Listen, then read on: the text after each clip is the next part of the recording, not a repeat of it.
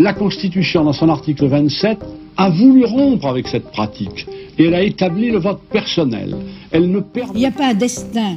biologique, psychologique, qui définisse la femme en tant que Les gens ont cru avec certitude à la vérité du communisme, à la vérité du nazisme, et nous, nous serions Il peut avoir croissance et diminution des émissions de, de CO2. C'est ce qui s'est passé d'ailleurs depuis un certain nombre d'années. Radio Germaine, le café du savoir. Bienvenue sur les ondes de Radio Germaine. Pour ce premier épisode du Café du Savoir qui est consacré à la sociologie, nous recevons deux invités. Au programme, la sociologie du travail et des professions, et plus spécifiquement dans les domaines de la culture et du médico-social, qui sont des domaines de recherche des deux chercheurs que nous avons le plaisir de recevoir. C'est un sujet que nous déclinerons sur, sur plusieurs aspects, la question de l'identité professionnelle, de l'insertion et des parcours dans le monde du travail, ou encore des transformations plus récentes du travail induites, par exemple, par les outils numériques dont nous avons vu la place pré prépondérante qu'ils ont pris de, durant la crise du Covid. Pour cela, nous recevons Pierre-François et Léonie Hainaut. Pierre-François, bonjour. Bonjour. Vous êtes sociologue, vous êtes chercheur à Sciences Po et votre travail porte sur des objets tels que l'art contemporain, les marchés et les entreprises. Vous êtes également directeur d'école de recherche où vous enseignez les classiques et la sociologie de la théorie contemporaine. Léonie Hainaut, bonjour. Bonjour. Vous êtes également sociologue, vous travaillez sur la sociologie du travail, des organisations et des groupes professionnels, notamment dans les domaines des musées et du médico-social. Euh, nous discuterons avec vous à distance puisque vous conduisez votre travail de recherche euh, depuis septembre dernier et jusqu'en mai comme euh, honorary fellow au département de sociologie de l'université de Wisconsin à Madison aux États-Unis. Alors, pour commencer sur la question des, des identités professionnelles, euh, Pierre-François, dans un article publié il y a un an avec Sébastien Dubois, vous vous intéressez au concept de frontière pour comprendre la forme sociale que prennent les carrières professionnelles, un concept qui prend à la fois une dimension objective et subjective. En quoi cela consiste-t-il exactement et comment est-ce que cette théorisation peut nous aider à comprendre des carrières professionnelles? Alors, on a travaillé avec euh, Sébastien sur euh, les carrières des poètes contemporains, qui est une, euh, population extrêmement particulière dont on peut d'ailleurs discuter du caractère professionnel ou pas. Mais l'un des trucs qui nous intéressait dans cette population, c'est que c'était une population dont les carrières étaient a priori assez difficiles à décrire. C'est-à-dire que si on s'intéresse aux, carrières dans le monde du travail, euh, disons fordistes euh, ou disons dans des carrières qui se déroulent en bureaucratie, on a euh, disons euh, une relation d'emploi qui est en général exclusive, qui est pérenne, donc ça prend ça prenait souvent la forme de CDI euh, euh, quand on travaillait pour une personne on travaillait pas pour deux personnes et puis la carrière était inscrite dans un dans un dispositif organisationnel qui était euh, balisé euh, avec euh, toute une série de, de disons d'éléments qui permettaient euh, d'éléments relatifs notamment à la rémunération au pouvoir à la place dans une division du travail etc qui permettaient de d'analyser une circulation qui était une circulation qui en général prenait des formes qui étaient des formes assez stabilisées et récurrentes. Euh, les poètes, comme euh, d'autres artistes hein, d'ailleurs, euh, sont intéressants à analyser quand on regarde leur carrière, parce que a priori leurs carrières sont beaucoup plus désordonnées. Et donc l'une des questions qu'on peut se poser, c'est bon ben voilà, ce sont des gens qui, alors je parle pas directement des poètes là pour l'instant, mais je parle des artistes. Ce sont des gens qui souvent travaillent pour plusieurs personnes successivement mais sur des délais qui sont des délais souvent courts, euh, qui euh, on s'inscrit dans des organisations qui sont des organisations euh, fondées sur le projet euh, et euh, qui ont donc de très nombreux employeurs, euh, qui qui passent d'un d'un contrat à un autre, bon et donc la, tentation est grande de décrire ces frontières comme des frontières, disons, amorphes, euh, non structurées, ce qui a été euh, désigné dans la littérature comme des frontières, comme des comme des carrières sans frontières. C'est-à-dire comme ça, on passerait euh, très facilement d'un point à l'autre de l'espace social, d'un employeur à l'autre. Et il n'y aurait pas d'autre organisation que un principe finalement de regard rétrospectif et subjectif jeté sur la trajectoire que l'on a eue. Et euh, ce qui a été montré, on n'a pas du tout été les premiers à le faire. Euh, nous, on l'a fait sur une population qui est assez bizarre puisque c'est la population des poètes. Mais ce qui a été montré, c'est que en fait, là où apparemment il y a du désordre, concrètement, il y a de l'ordre euh, et qu'on peut repérer des récurrences. Simplement, ces récurrences ne sont plus aussi facilement lisibles que ce qu'elles pouvaient être, du moins en apparence, quand on regardait des carrières dans des bureaucraties. Il faut avoir des outils pour décrire euh, des outils méthodologiques hein, d'abord, hein, et puis aussi des outils conceptuels pour décrire ces carrières et pour expliquer leur euh, leur stabilité. Et donc on a essayé euh, avec Sébastien effectivement dans ce papier qui est un papier un peu un peu compliqué, qui, est, qui est pas forcément super simple à résumer, mais enfin qui est qui de, de, décrire comment on pouvait essayer de, de, de, baliser des récurrences dans l'organisation de la carrière, donc de la trajectoire éditoriale en l'occurrence des, des poètes contemporains. Voilà comment je peux essayer de résumer le, le problème tel qu'il se pose. Est-ce que ces nouveaux outils méthodologiques et conceptuels, ils, sont généralisables à plus de professions que les seuls artistes? Bah ça c'est un peu la question à 100 sous. Le, le pari, euh, le pari de départ de beaucoup des gens qui travaillent sur les mondes de l'art, euh, c'est de dire bon, ok, on regarde des mondes qui sont lilliputiens, qui sont euh, donc qui concernent très peu de gens, euh, mais on les regarde pas seulement parce que ça nous amuse de les regarder, parce que c'est plus amusant de travailler sur des artistes que sur des marchands de parpaings. C'est souvent ça quand même hein, le, fond du euh, le, le, le, fond de la motivation. Mais on les regarde parce que euh, on peut à partir de ces cas essayer de trouver soit des, des, des formes sociales concrètes, des, des manières de vivre, si vous voulez, dans la réalité, qui anticipent celles qui vont se généraliser plus tard, donc ça c'est un pari sur l'avenir, euh, soit on va trouver en étudiant ces formes-là des outils conceptuels ou méthodologiques qu'on pourra ensuite généraliser. Alors, sur les outils conceptuels ou méthodologiques, ça marche plutôt pas mal. Sur l'anticipation des formes empiriques, ça marche plutôt pas bien. Euh, c'est-à-dire que concrètement, euh, les outils, par exemple, qu'on utilise avec Sébastien, qui sont des outils d'analyse de séquences, qui sont des outils euh, pas complètement standards en sciences sociales, mais enfin qui, qui sont utilisés par pas mal de gens, qui sont pas des outils très très compliqués, même si quand on identifie leur origine, puisque c'est quelque chose qui au départ vient des analyses de séquençage ADN, donc on se dit oulala, mon dieu, ça doit être très très dur parce que ça vient des sciences dures, en fait pas du tout, c'est des choses assez descriptives, assez simples. Euh, ces outils-là, en fait, ils sont utilisables pour, pour analyser n'importe quelle carrière. Des méthodes quantitatives plutôt. Des, des, méthodes qui sont des méthodes plutôt quantitatives, mais euh, mais, mais assez simples, descriptives, euh, plutôt élégantes, je trouve moi personnellement, mais mais mais pas des choses vraiment, pas pas des choses très très élaborées. Et ça, on peut étudier à peu près n'importe quelle carrière, sauf que évidemment, quand les carrières sont très simples, bah, on n'a pas forcément besoin d'avoir des outils un petit peu sophistiqués pour les décrire. sur un plan conceptuel, on peut tout à fait imaginer euh, utiliser certains des outils que nous et surtout beaucoup d'autres avons fabriqués pour les analyser, pour analyser les carrières, pour analyser d'autres carrières, des carrières de médecins, euh, des carrières d'entrepreneurs, euh, y compris aussi d'ailleurs, je pense, des carrières qui se dérouleraient dans des contextes plus plus intégrés sur un plan organisationnel. En revanche, l'hypothèse de l'anticipation, qui est une hypothèse assez importante hein, quand même en sociologie de l'art au cours des 40 dernières années, c'est-à-dire l'idée que les, formes de carrière inventées par les artistes anticiperaient les formes de carrière qui auraient vocation à se généraliser à l'ensemble du capitalisme, cette hypothèse-là est quand même une hypothèse qui, à mon avis, tient assez peu empiriquement, mais on pourra peut-être en, en, reparler. Alors vous avez, euh, Pierre-François, vous avez également fait de nombreux travaux sur le renouveau de la musique ancienne ces dernières décennies, c'est-à-dire l'intérêt retrouvé parmi les interprètes de musique baroque notamment, euh, pour les instruments d'époque, les techniques musicales d'époque, les textes originaux des compositeurs des 16e, 17e et 18e siècles, en tant que, musicien, je trouve ça particulièrement intéressant qu'on puisse s'intéresser aux dynamiques sociologiques euh, de ce qui paraît a priori comme un choix relevant du domaine purement esthétique ou artistique, mais qui répond à des dynamiques sociales, puisqu'on a vu des évolutions justement importantes ces dernières décennies. Alors, une de vos enquêtes s'intitule Le monde de la musique ancienne, sociologie économique d'une innovation esthétique. Comment avez-vous procédé pour mener cette enquête auprès des musiciens et, quels sont vos résultats? Bah, c'est une enquête, donc c'est ma thèse. Je vous remercie d'en parler parce que c'est un, vieux travail que j'aime beaucoup évidemment puisqu'il a été très important pour moi. Euh, j'ai procédé à dire vrai de manière assez classique, c'est-à-dire en, partant effectivement de l'idée que cette démarche qui consiste à innover par l'ancien en quelque sorte, c'est-à-dire innover en essayant de retrouver la manière dont les musiciens de l'époque de Bach ou de Handel ou de Monteverdi jouaient la musique quand elle a été créée, et pas tel qu'on l'a joué à la fin du 19e. Cette, euh, ce principe qui est un principe euh, relativement simple,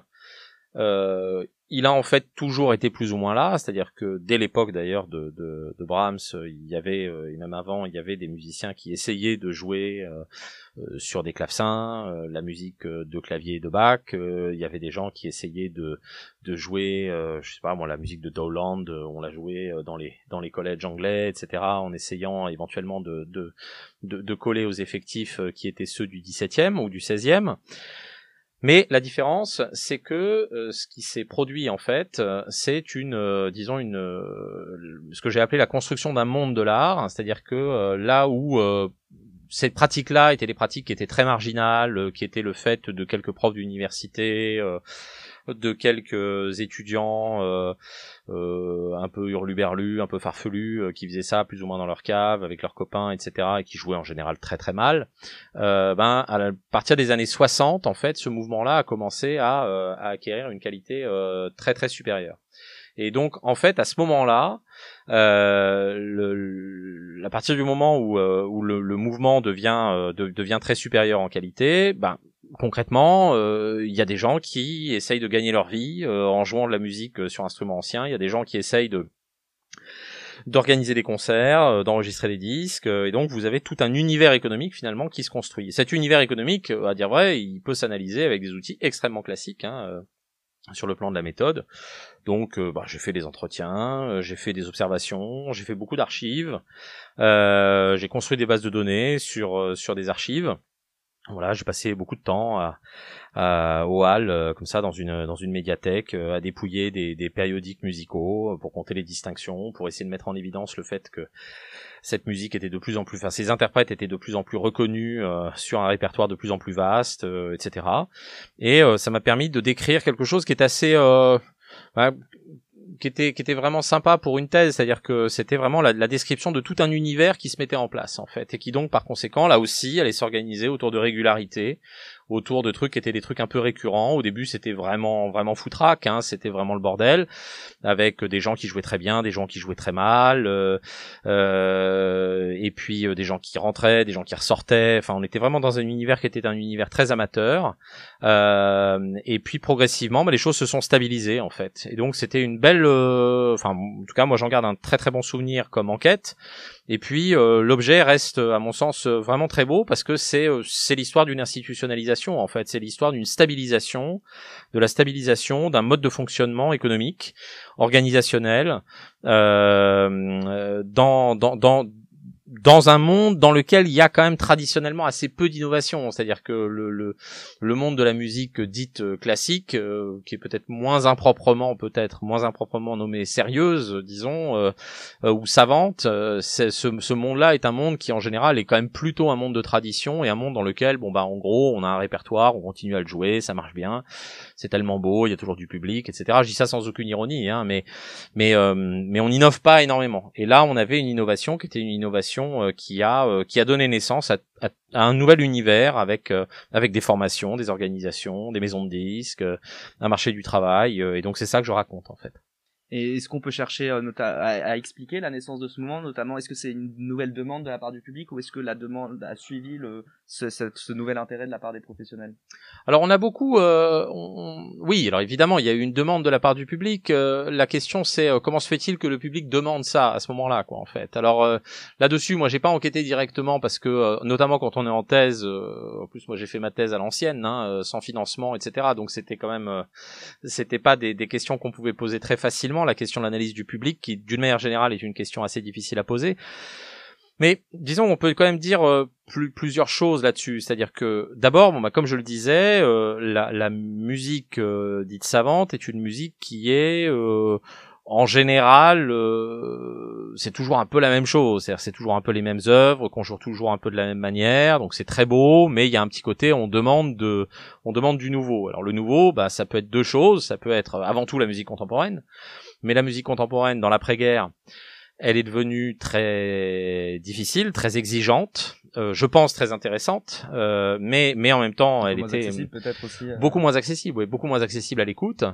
Euh, donc bon, il y a des gens, ok, on va écouter les espaces vectoriels en écoutant du Stockhausen, mais enfin bon, il y a un moment, euh, ça, ça ça ça fatiguait un peu le public. et puis et donc le public était un public assez assez confidentiel.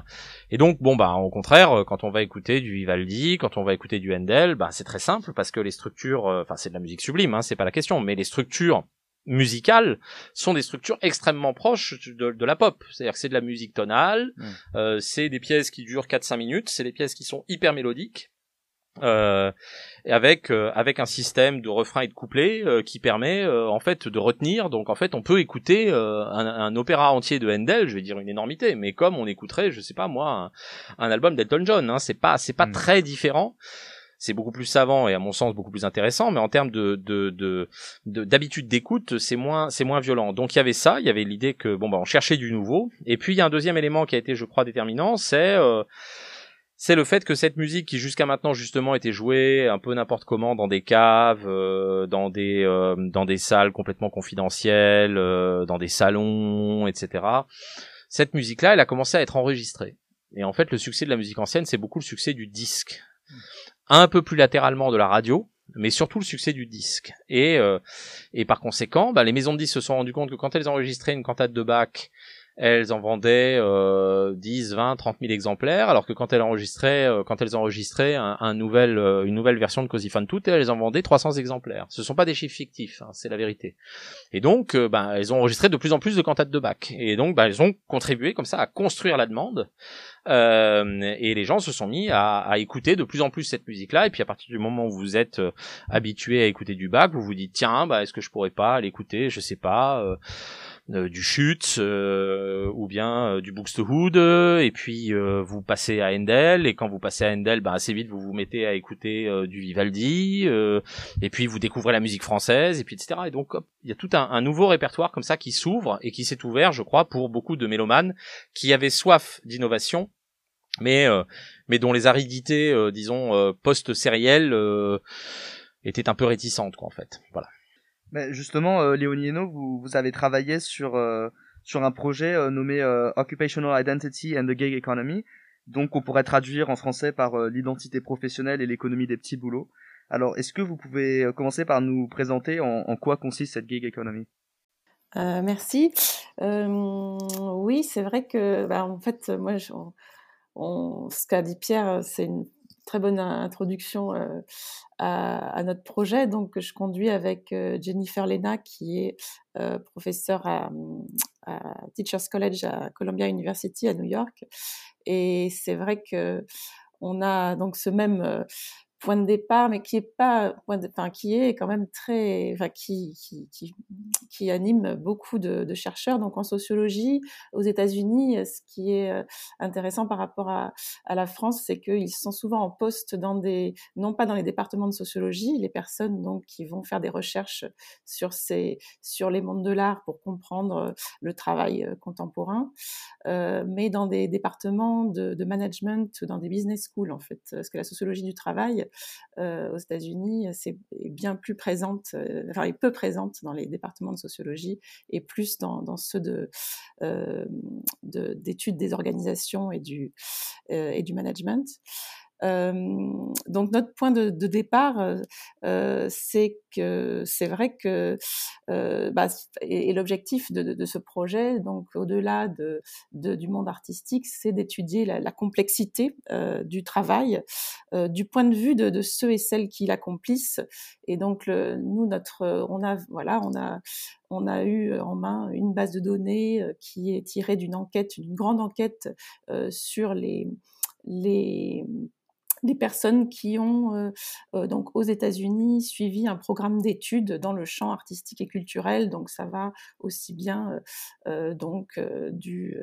des écrivains aux danseurs, en passant par les designers, les les professionnels des musées, euh, les architectes, etc., les producteurs de,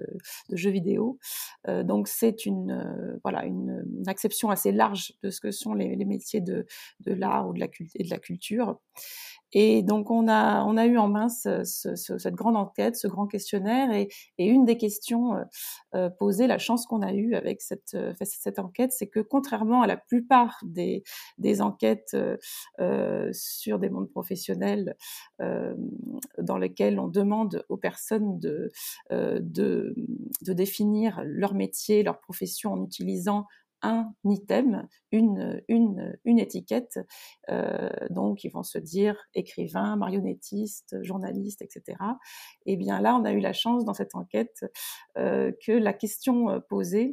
euh, était un choix multiple. et donc voilà que notre, grande population, hein, donc des plusieurs dizaines de milliers de, de, personnes, se sont identifiées par des noms de métiers, enfin avaient la possibilité en tout cas de s'identifier par plusieurs noms de métiers euh, et, pas par un seul. Et donc, on s'est rendu compte avec cette, euh, avec cette enquête que beaucoup de personnes euh, ont, ont, répondu en utilisant, donc un, peu moins de la moitié, ont, répondu en utilisant plusieurs étiquettes, plusieurs noms de métiers pour décrire leur activité actuelle, donc au moment de, l'enquête, et, et, donc s'écarte ainsi de la norme qui voudrait euh, que chaque personne occupe une position et une seule dans la division du travail. Donc ce que Pierre a, décrit comme euh, voilà la norme d'emploi euh, classique. Et donc un employeur, une organisation, une profession et si possible tout au long de la vie. Et donc ce qu'on a, et donc cette norme, elle est vraiment très très puissante dans nos appareils conceptuels hein, pour décrire euh, les occupations, les, identités professionnelles qui sont supposément uniques parce qu'on a un, lien fort à une occupation, un nom de métier. Euh, elles sont aussi très fortes dans la dans les recherches qui sont menées, donc dans les dans la collecte des données, dans les grandes enquêtes, et aussi dans les analyses qu'on peut faire du travail, de la structure euh, euh, de la division du travail, mais aussi de la stratification, puisque euh, la plupart du temps, on va identifier les personnes à partir d'une d'une position dans la division du travail. Et donc très, ben, donc à partir de cette enquête, qu'est-ce qu'on a, qu'est-ce qu'on a de cette, de, de ces données, qu'est-ce qu'on a, qu'est-ce qu'on a trouvé? Ben on a forgé ce, ce, ce concept de polyoccupationnalisme, euh, donc qui est cette propension des, des, des travailleurs et travailleuses à euh, s'identifier euh, en utilisant plusieurs euh, noms de métiers. Et donc pour plein de raisons. Euh, les travailleurs, et donc a fortiori les travailleurs du monde de l'art, vont considérer qu'ils exercent plusieurs euh, euh, métiers en même temps, donc parce qu'ils ont plusieurs boulots. donc on pense évidemment au cas des, voilà, des, alors certainement des poètes, de pas mal de poètes de pierre qui ont un autre emploi à côté, qui sont enseignants ou qui font toute autre chose. Euh, mais aussi pour l'enrichissement personnel. De plus en plus de, de personnes vont euh, embrasser plusieurs carrières en même temps, euh, plusieurs pour voilà pour avoir une vie professionnelle plus riche, et aussi pour des par des insatisfactions liées pas tant au, au travail qu'ils exercent, mais aux catégories disponibles pour les pour les pour décrire ce travail. Donc on a par exemple voilà une un, euh, quelqu'un qui va se dire à la fois architecte et designer d'intérieur euh, euh, parce que il trouve que euh, bah, voilà ce qu'il fait lui c'est euh, ça ne peut pas se résumer ni par l'une ni par l'autre mais qu'on a besoin de cette de cette double identité double catégorie pour décrire son travail. Et donc, indépendamment des raisons que les personnes vont invoquer pour, pour euh, décrire la complexité de, euh, de leur activité et de leur identité, la, pluralité de leur, de leur identité euh, professionnelle. Ce qui est, plus intéressant pour,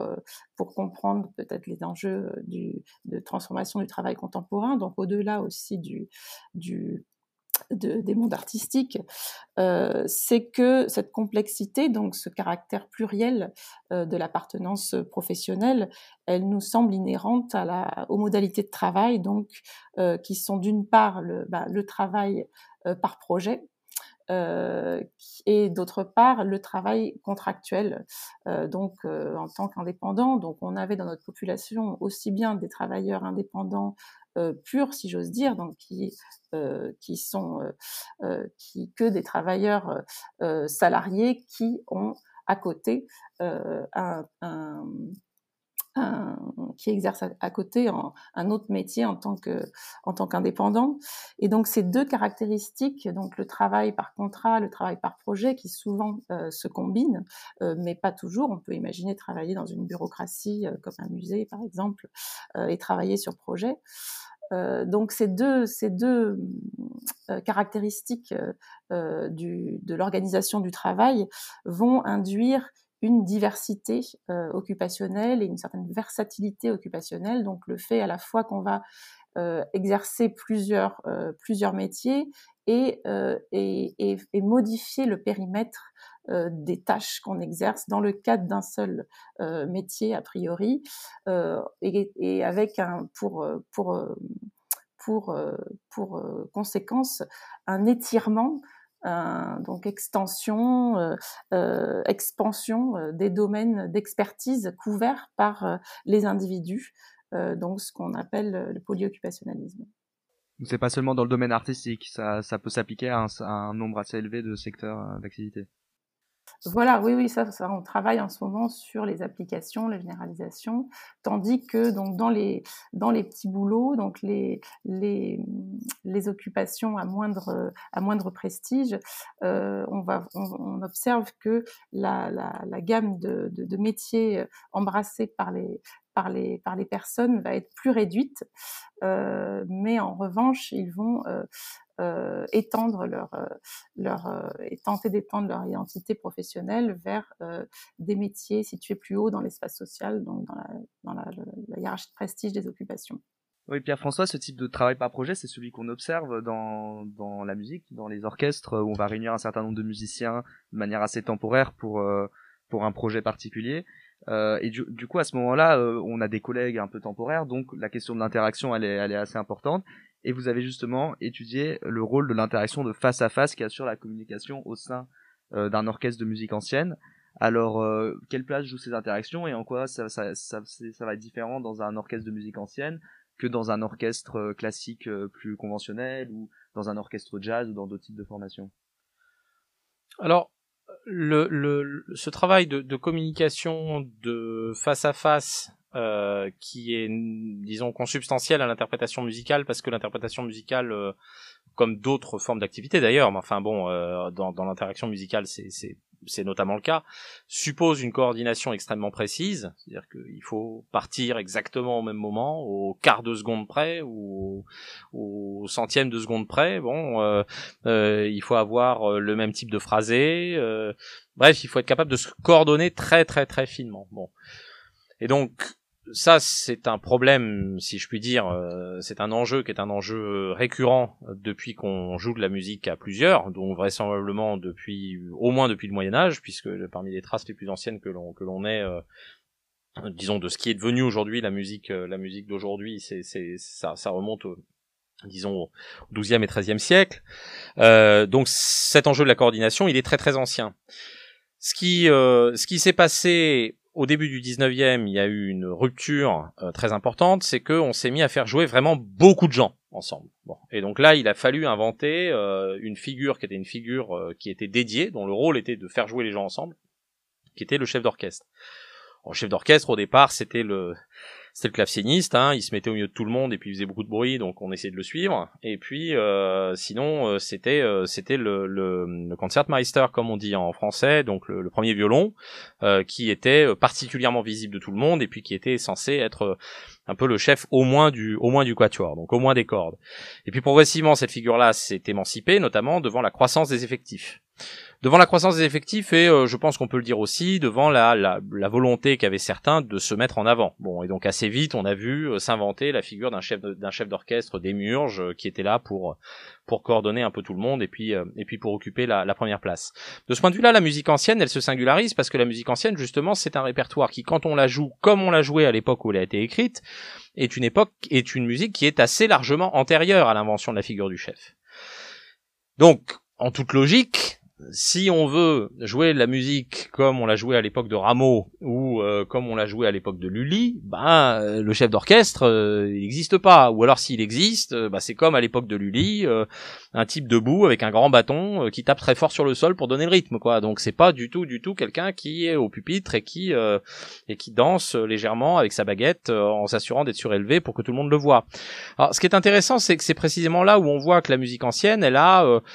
bah, concrètement, elle n'a pas retrouvé la manière dont on travaillait à l'époque de Bach ou à l'époque de Handel, et je pense que c'est plutôt bien parce que je pense qu'on n'a jamais joué aussi bien la musique de Bach ou de Handel ou de Monteverdi ou de Schütz ou que sais-je ou de Rameau. Euh, on n'a jamais aussi bien joué qu'aujourd'hui. Les musiciens ont un niveau absolument exceptionnel et précisément on se coordonne beaucoup mieux et on a réussi à, acquérir une qualité, je dirais, de, de, coordination qui est qui est très supérieure. Euh, mais donc voilà, on est vraiment dans un mélange entre l'ancien et le nouveau qui est qui, qui prend un, tour encore plus paradoxal si on voit que les chefs de musique ancienne ont longtemps, c'est moins vrai aujourd'hui, mais ont longtemps été des chefs qui ont appris leur métier sur le tas. Donc qui concrètement savaient pas très bien diriger, c'est-à-dire faire partir un chœur ou faire partir un orchestre tous ensemble, ça suppose une maîtrise de la gestique, qui est assez particulière. Bon, ça s'apprend, c'est pas très compliqué, mais ça s'apprend.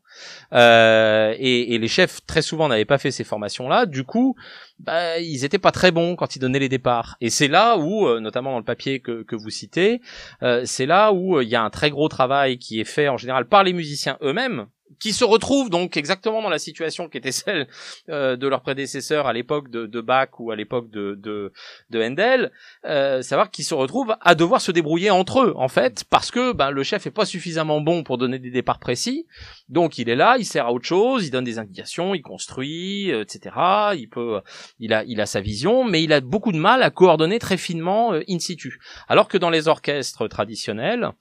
bah, premièrement, les musiciens sont les musiciens plus stables, c'est-à-dire que c'est toujours un peu les mêmes, donc ils ont leurs habitudes, donc ils savent exactement, ils savent plus facilement comment se coordonner. Donc les gestes euh, de, coordination euh, qu'on voit à l'intérieur d'un orchestre, comme je sais pas l'orchestre national de France ou l'orchestre de Paris, ils sont parfois moins marqués que ce qu'on peut rencontrer justement dans un orchestre de musique ancienne. Enfin, ce qu'on rencontrait à l'époque où j'ai fait ma à l'époque où j'ai fait ma thèse, c'était il y a 20 ans, euh, où là les gestes étaient euh, étaient quand même souvent assez marqués parce qu'il fallait vraiment manifester euh, le, le, le, le moment où il fallait partir ou autre.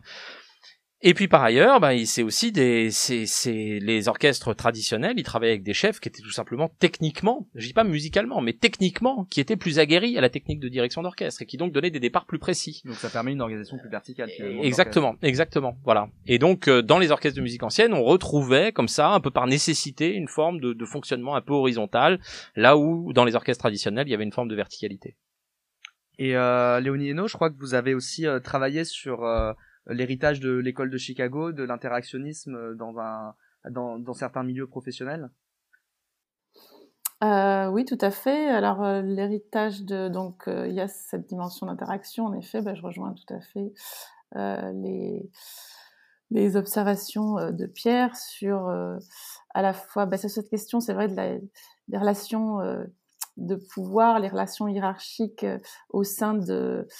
d'une organisation par projet. Et donc euh, ça, on, bon, bah, tous les sociologues vous diront, euh, c'est pas du tout la fin de, de du pouvoir euh,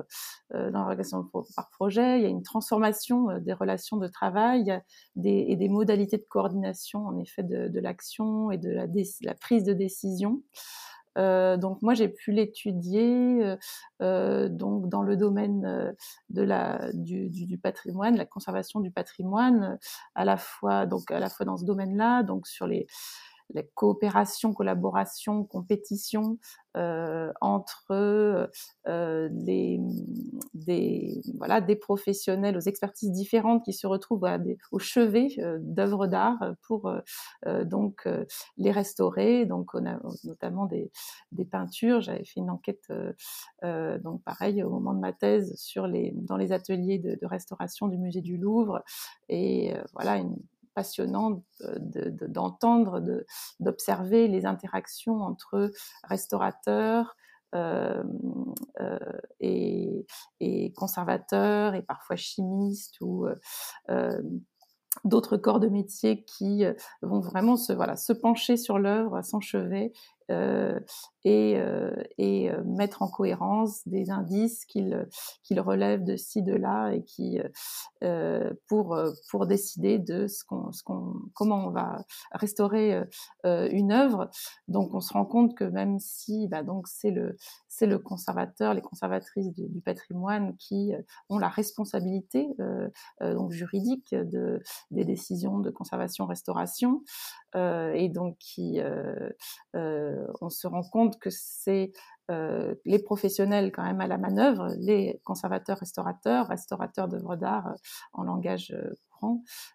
qui vont être les experts même de la matérialité de l'œuvre, de la et qui et qui vont être en mesure de faire des propositions de traitement et donc voilà une collaboration qui qui est euh, euh, qui n'est pas euh, entièrement symétrique puisque voilà les domaines d'expertise sont, différents. Euh, donc euh, voilà, j'ai étudié ça dans ce domaine-là, et puis dans le domaine du euh, de, de l'accompagnement à domicile, donc où à la fois des professionnels, donc des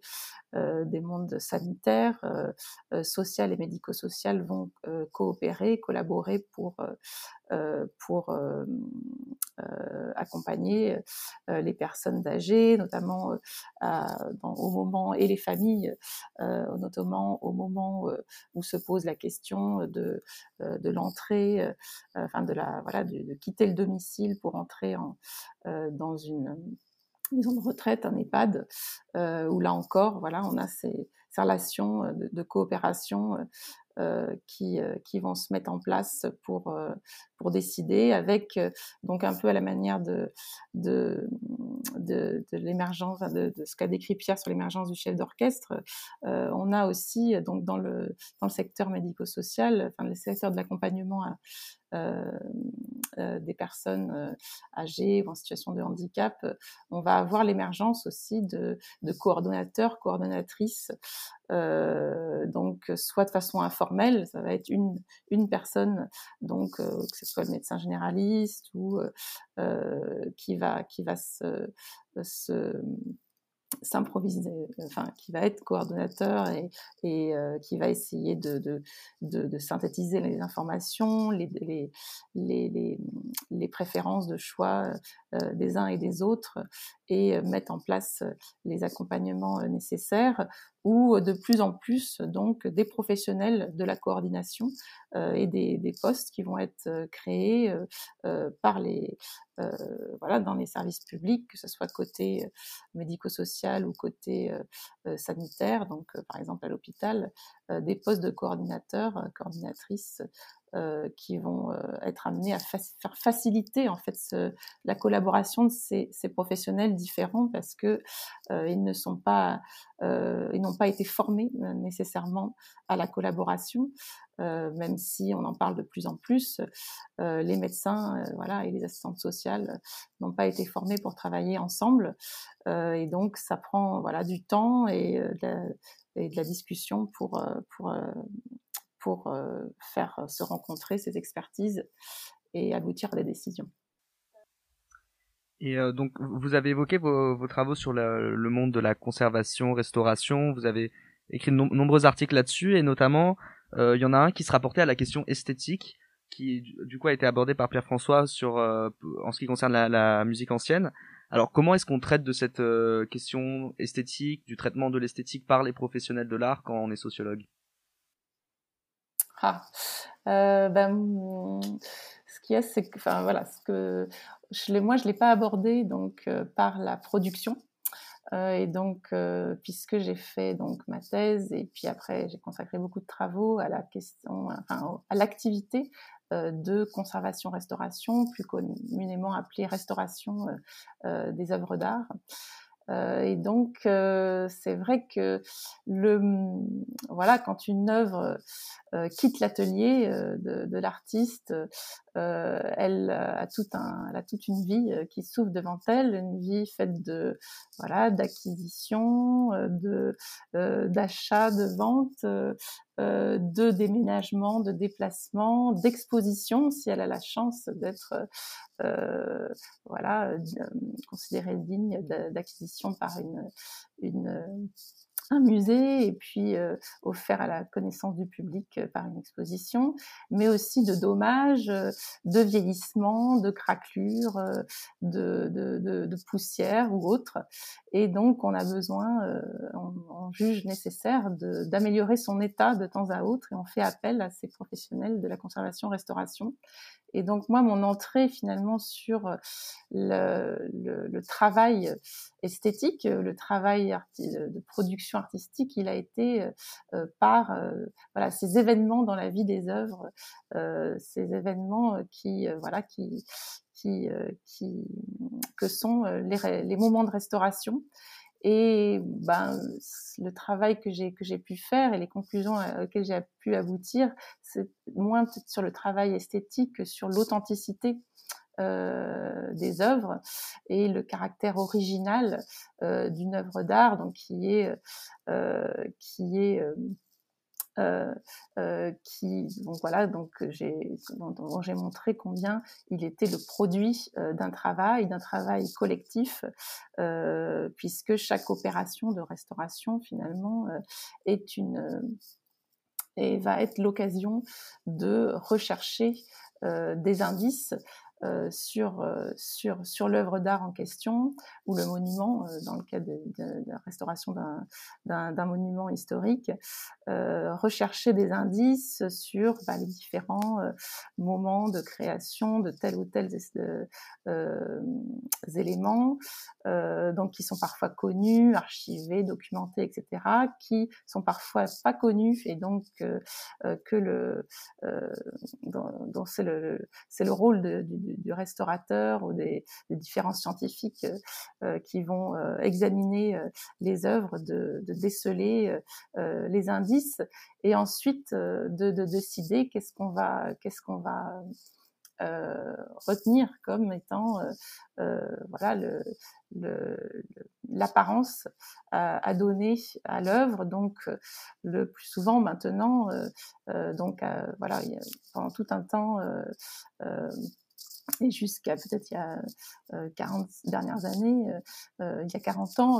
la, la, norme était de, cacher le travail du restaurateur. Et donc un bon restaurateur était celui dont on ne pouvait pas voir le travail, donc à la manière un peu d'un faussaire, il fallait qu'il nettoie et, et retouche les, les œuvres, donc que ce soit d'une peinture ou une, sculpture qui aurait perdu un bras ou un nez, on allait le refaire à l'identique et euh, faire tout pour que ça ne se voit pas, que l'opération ne se voit pas. Aujourd'hui, on a une approche euh, différente qui est euh, donc qui est celle de, laisser la place à, voilà qui est celle de ne pas induire le, spectateur en, erreur et donc de à la fois de de, restituer à l'œuvre toute son intégrité donc qu'on puisse admirer son l'œuvre telle qu'elle a été imaginée par l'artiste, ou au plus près en tout cas, mais en même temps de documenter l'intervention, donc si euh, addition, rajout, euh, euh, retouche il y a eu, de le, documenter, et donc quand, quand on se rapproche de l'œuvre, où on puisse voir que, que voilà les parties qui ont été retouchées, restaurées. Euh, et ou au moins qu'on a la qu'on peut en, avoir la connaissance. Et puisqu'il nous reste euh, quelques minutes, il y a un dernier sujet euh, que j'aimerais aborder sur lequel vous avez travaillé tous les deux, qui est celui de l'insertion dans le monde professionnel pour ces pour ces spécialistes de l'art. Alors rapidement, en, en deux trois minutes, vous, Pierre-François, c'était sur les trajectoires de sortie du conservatoire. Comment est-ce que ces étudiants passionnés de musique, bon, vous avez par ailleurs travaillé sur les vocations, mais une fois qu'ils ont eu cette, euh, vocation, euh, comment ils s'insèrent dans, dans le monde professionnel, comment ils cherchent à gagner leur vie de la musique. Alors, euh, quelle forme peuvent prendre ces insertions sur le marché du travail? Bah, la première chose qu'on peut dire, me semble-t-il, quand on parle des musiciens par rapport à d'autres types d'artistes, je pense ici la comparaison classique que l'on fait, c'est musiciens versus comédiens. Euh, c'est que la musique est un, une activité dans laquelle euh, il y a pour lesquelles, enfin en tout cas le, type de musique qu'on apprend à jouer dans les conservatoires, euh, c'est une musique dans laquelle il y a une exigence technique qui est une exigence technique importante, qui suppose de passer par un système de formation qui est souvent un système de formation exclusif de tout autre système de formation. Euh, donc concrètement, on, fait que de la musique. Et euh, par conséquent, on a une carrière d'élève euh, qui est une carrière assez longue, qui dure 10, 15 ans, pendant laquelle on passe beaucoup d'épreuves, dans lesquelles on a des signaux qui vous sont envoyés et qui vous disent vous avez une chance d'y arriver euh, si vous vous destinez à une carrière professionnelle ou vous, vous avez de fortes chances de ne pas y arriver. Euh, donc très vite, en fait, on voit euh, si à tel âge on sait jouer telle musique, euh, telle telle œuvre, etc. Ben, on a une petite chance de percer et si euh, ou au moins de, de gagner sa vie. si on n'y arrive pas, ben ça, ça sera ça sera très compliqué. Ce qui est différent déjà des comédiens, parce que les comédiens souvent commencent à se former ou des chanteurs d'ailleurs. On pourrait dire la même chose des chanteurs que par rapport aux comédiens. Commencent à se former assez tard et, et, et, et les signaux sont beaucoup beaucoup moins nets. et beaucoup moins précoces. Donc concrètement, quand on regarde les musiciens que moi je regardais, qui étaient des musiciens en gros qui se destinaient à être professionnels dans les quelques structures en France qui avaient vocation à former des musiciens professionnels, quand on regarde ces musiciens-là, en général, euh, ils ont de bonnes chances d'y arriver. Euh, alors après ça, ils ont de bonnes chances d'arriver où et à quoi? Alors c'est là où c'est là que la question se pose. Alors là, il y a deux, deux points peut-être qu'on peut dire, c'est que euh, bah, D'abord, euh, il y a la question en gros du, niveau euh, de l'insertion professionnelle. Donc, euh, typiquement, en classe de piano, d'une moindre mesure dans les classes de violon, bah, on a beaucoup de gens qui veulent devenir des solistes internationaux. Et puis, bah, y aura très peu de place. Donc, tous pourront gagner leur vie, mais quelques-uns seulement pourront gagner leur vie comme concertistes. Euh, et ça donne parfois des, des, trajectoires qui sont des trajectoires assez assez poignantes hein, en entretien, c'est-à-dire que vous avez des gens qui vous racontent euh, ils étaient très très très très bons et puis ben c'est juste la dernière marche, ils n'y arrivent pas quoi. Euh, et donc c'est c'est potentiellement des moments qui sont des moments assez violents puisque vous voyez dans la masse un peu. Et ben oui, enfin dans une masse qui est une masse relative parce que vous êtes au conservatoire donc il y a plus que 15 euh, il y a plus que 15 pianistes mais quand vous savez que sur 15 pianistes, vous en avez un qui se percera tous les 4 ans, ça fait 60 pianistes et si vous n'êtes pas parmi ceux-là, ben voilà, c'est terminé. Et alors que vous êtes un musicien extraordinaire. Donc, euh, donc, là, il y a, y, a, y a, un enjeu qui est, qui est celui-là et qui est euh, du coup de réussir aussi à faire un travail de pour ces pour ces jeunes gens, de réussir à faire un travail de conversion de leur vocation initiale, qui était par exemple d'être concertiste et de jouer dans les très grandes salles, et puis de se retrouver en fait euh, musicien répétiteur euh, euh, dans un conservatoire à accompagner des chanteurs. Et donc ils gagnent leur vie, si vous voulez, mais c'est pas du tout la même vie. Euh, donc euh, ça c'est une première chose. La deuxième chose c'est euh, c'est ce que je voyais moi avec les musiciens de du conservatoire, c'est que souvent en fait ils travaillent dans, dans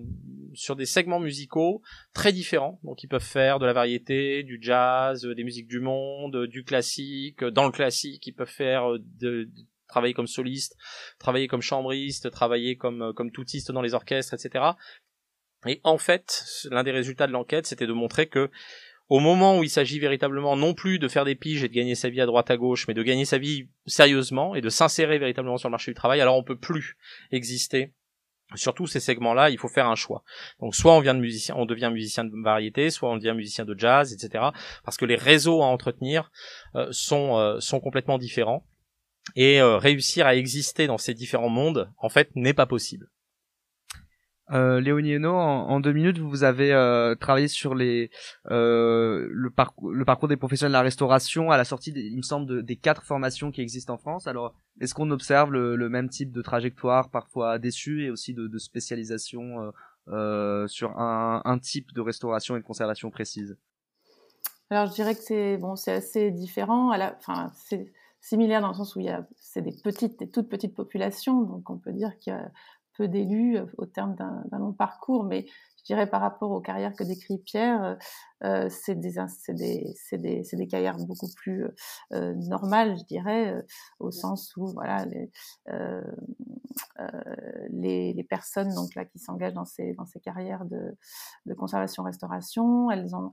elles ont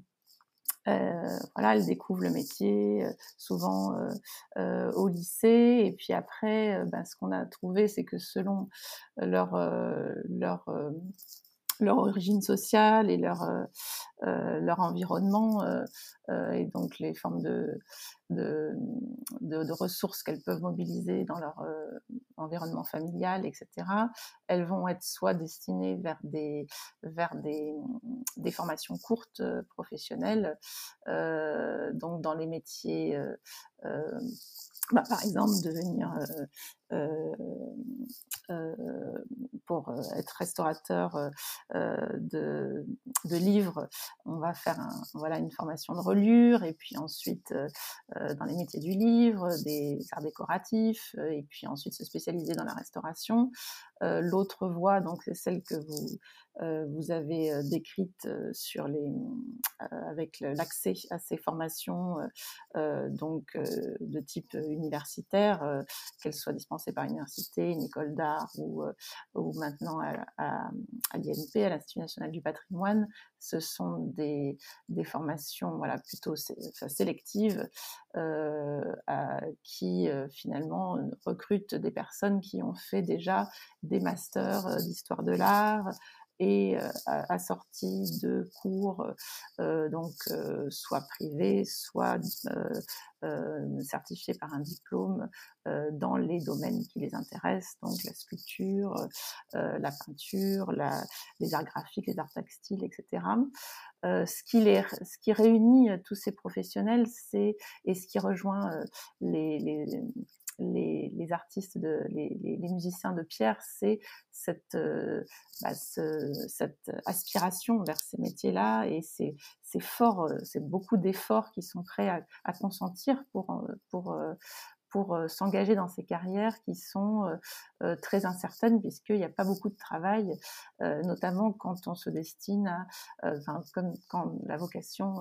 et le, le, les souhaits des, personnes sont de travailler sur le patrimoine public, ce qui est le cas de, beaucoup de d'aspirants restaurateurs et conservateurs restaurateurs et donc le donc, euh, donc on, voilà, donc c'est souvent des, personnes qui ont des parcours complexes parce que il faut, parce que ce sont des, donc bah, où, se mêlent des, des, des, parcours très académiques, donc archéologie, histoire, histoire de l'art, euh, avec donc beaucoup de savoir euh, euh, abstrait, formel et des formations pratiques et artistiques également euh, euh, poussées euh, pour pour connaître les matériaux, les techniques de création et les pratiquer aussi. On a des vocations assez précoces, donc je disais au moment du lycée, des vocations beaucoup plus tardives, donc des gens qui hésitent finalement après avoir fait l'histoire de l'art entre devenir conservateur de musée ou conservateur restaurateur, donc soigner, traiter les œuvres d'art. Euh, euh, ou même la médiation, donc euh, des gens, voilà, des professionnels de la culture au sens euh, large qui se spécialisent ensuite, qui se destinent à ces, à ces carrières de, de conservation-restauration. Euh, ce qu'on observe aussi euh, beaucoup, euh, c'est que dans les métiers de la culture, il y a des, il y a des professions fermées. donc, par exemple, conservateur du patrimoine, c'est fermé au sens où c'est sanctionné par un, par un concours, très peu d'élus chaque année. D'autres qui sont plus ouverts parce que c'est les, lois du marché qui vont en régner. Donc, on, on met, on met sa, sa plaque et on, on, cherche des contrats de travail. Et, donc avec voilà une, des modalités d'accès très très très différents au marché du travail selon qu'ils sont régulés par des concours, la possession d'un diplôme. Donc comme c'est le cas pour la conservation restauration des œuvres de, des, des collections des musées de France puisqu'il y a cette ce, euh, euh, enfin, l'exercice est réservé euh, aux détenteurs de, des, diplômes des, des quatre formations que vous avez citées.